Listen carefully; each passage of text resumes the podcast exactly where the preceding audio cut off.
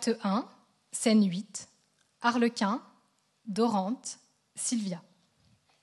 Tiens, voici mon maître. Ah, te voilà, Bourguignon. Mon porte-manteau et toi, avez-vous été bien reçus Il n'était pas possible qu'on nous reçût mal, monsieur. Un domestique, là-bas, m'a dit d'entrer ici et qu'on allait avertir mon beau-père, qui était avec ma femme. Vous voulez dire Monsieur Orgon et sa fille? Sans doute, monsieur. Et oui, mon beau-père et ma femme, autant vaut. Je viens pour épouser et ils m'attendent pour être marié. Cela est convenu, il ne manque plus que la cérémonie qui est une bagatelle. C'est une bagatelle qui vaut la peine qu'on y pense. Oui, mais quand on y a pensé, on n'y pense plus. Bourguignon, on est homme de mérite à bon marché chez vous, ce me semble. Que dites-vous là à mon valet, la belle? Rien, je lui dis seulement que je vais faire descendre Monsieur Orgon. Et pourquoi ne pas dire mon beau-père comme moi? C'est qu'il ne l'est pas encore. Elle a raison, monsieur, le mariage n'est pas fait. Eh bien, me voilà pour le faire. Attendez donc qu'il soit fait. Pardi, voilà bien des façons pour un beau-père de la veille ou du lendemain. En effet, quelle si grande différence y a-t-il entre être marié ou ne l'être pas? Oui, monsieur, nous avons tort et je cours informer votre beau-père de votre arrivée. Et ma femme aussi, je vous prie. Mais avant que de partir, dites-moi une chose. Vous, qui êtes si jolie, n'êtes-vous pas la soubrette de l'hôtel? Vous l'avez dit C'est fort bien fait, je m'en réjouis. Croyez-vous que je plaise ici? Comment me trouvez-vous? Je vous trouve plaisant. Bon, tant mieux. Entretenez-vous dans ce sentiment-là, il pourra trouver sa place. Vous êtes bien modeste de vous en contenter, mais je vous quitte. Il faut qu'on ait oublié d'avertir votre beau-père, car assurément il serait venu, et j'y vais. Dites-lui que je l'attends avec affection. Que le sort est bizarre, aucun de ces deux hommes n'est à sa place.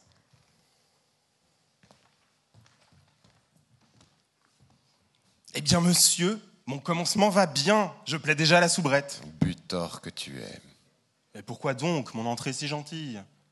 Tu m'avais tant promis de laisser là tes façons de parler sottes et triviales. Je t'avais donné de si bonnes instructions. Je ne t'avais recommandé que d'être sérieux. Va, je vois bien que je suis un étourdi de m'être fié à toi. Je ferai encore mieux dans les suites. Et puisque le sérieux n'est pas suffisant, je donnerai du mélancolique. Je pleurerai s'il le faut. Bon, je ne sais plus où j'en suis. Cette aventure-ci m'étourdit. Que faut-il que je fasse? Est-ce que la fille n'est pas plaisante? Tais-toi.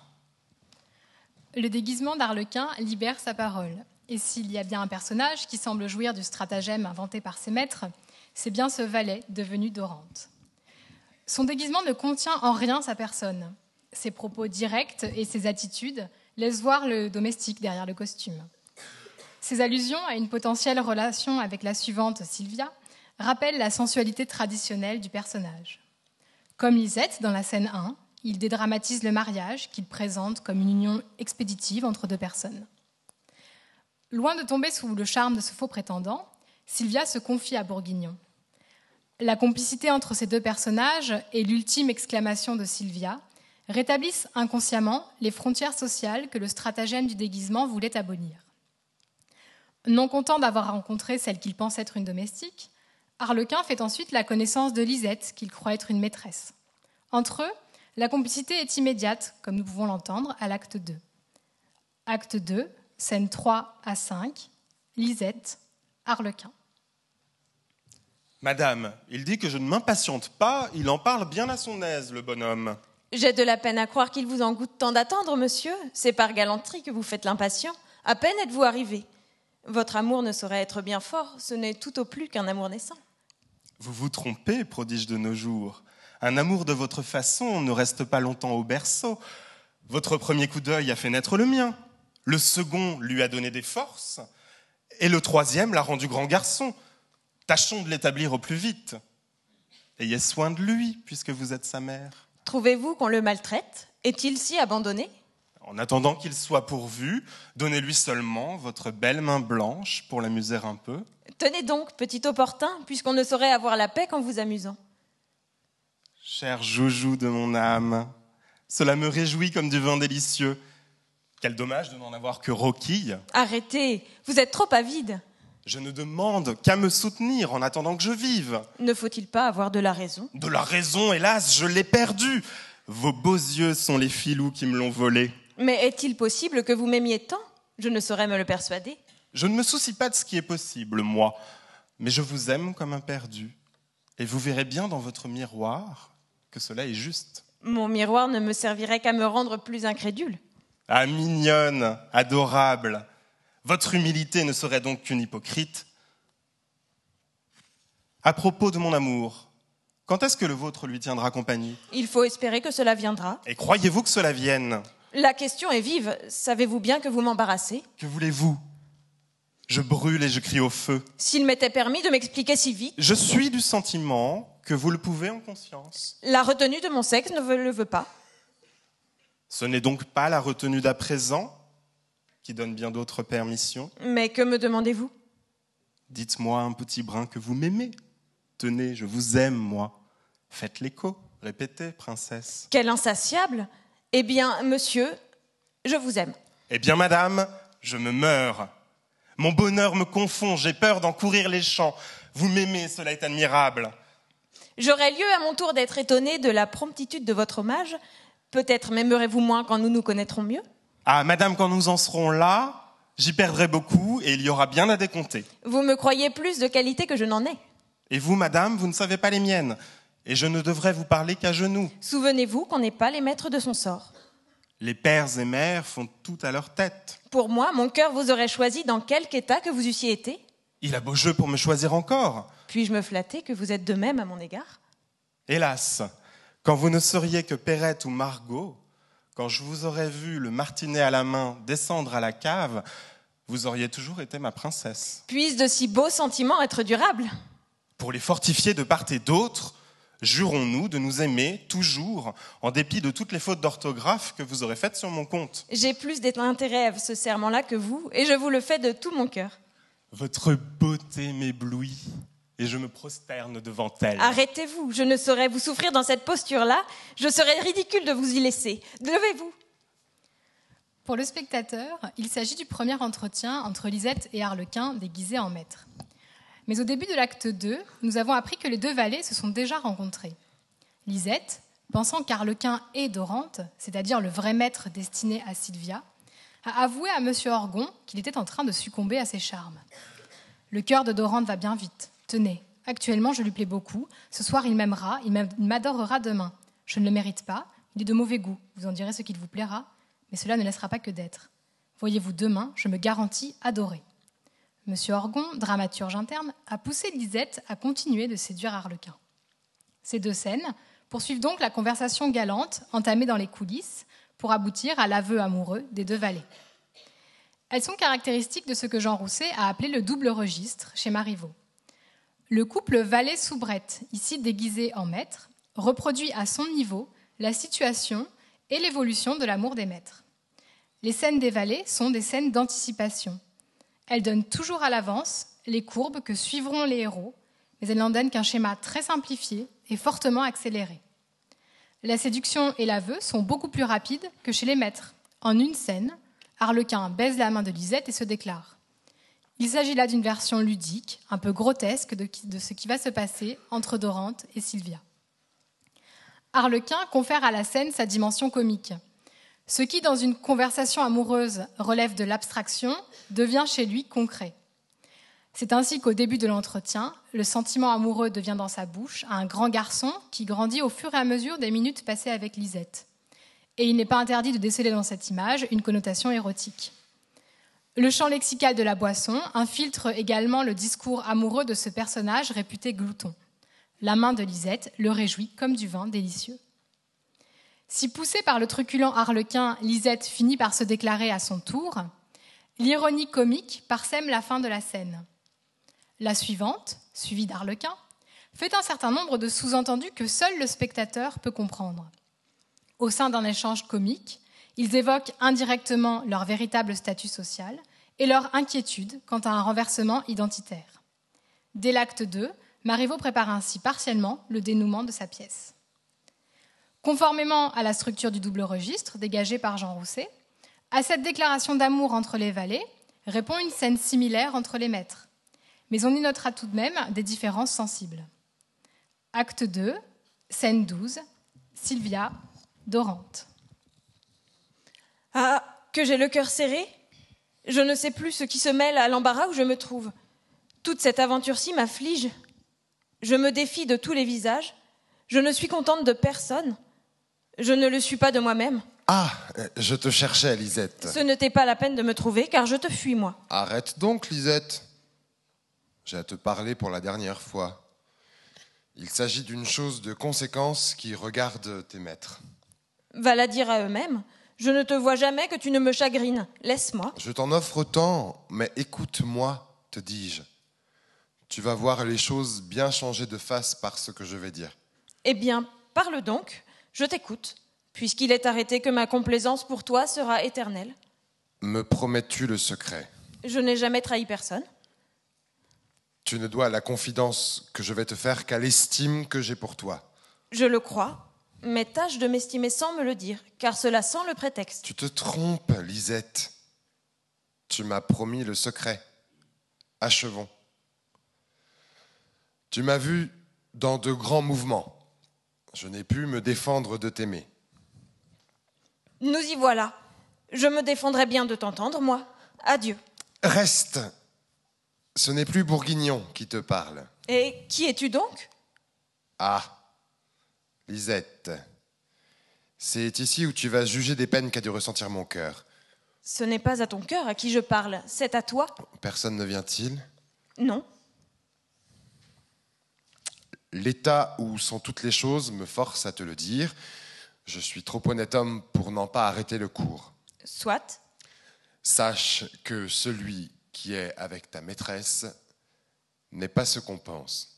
Qui est-il donc? Un valet. Après? C'est moi qui suis Dorante. Ah, je vois clair dans mon cœur. Je voulais, sous cet habit, pénétrer un peu ce que c'était que ta maîtresse avant de l'épouser.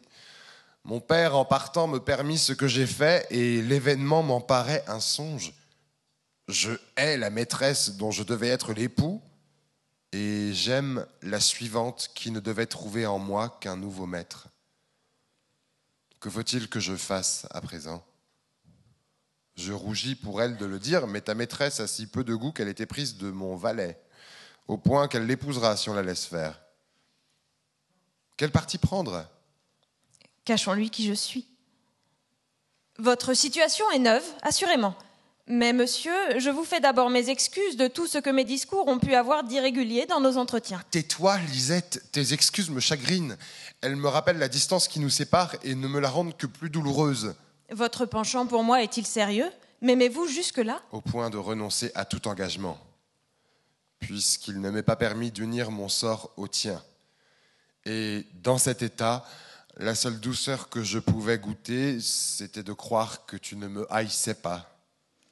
Un cœur qui m'a choisi dans la condition où je suis est assurément bien digne qu'on l'accepte, et je le payerais volontiers du mien, si je ne craignais pas de le jeter dans un engagement qui lui ferait du tort. N'as-tu pas assez de charme, Lisette?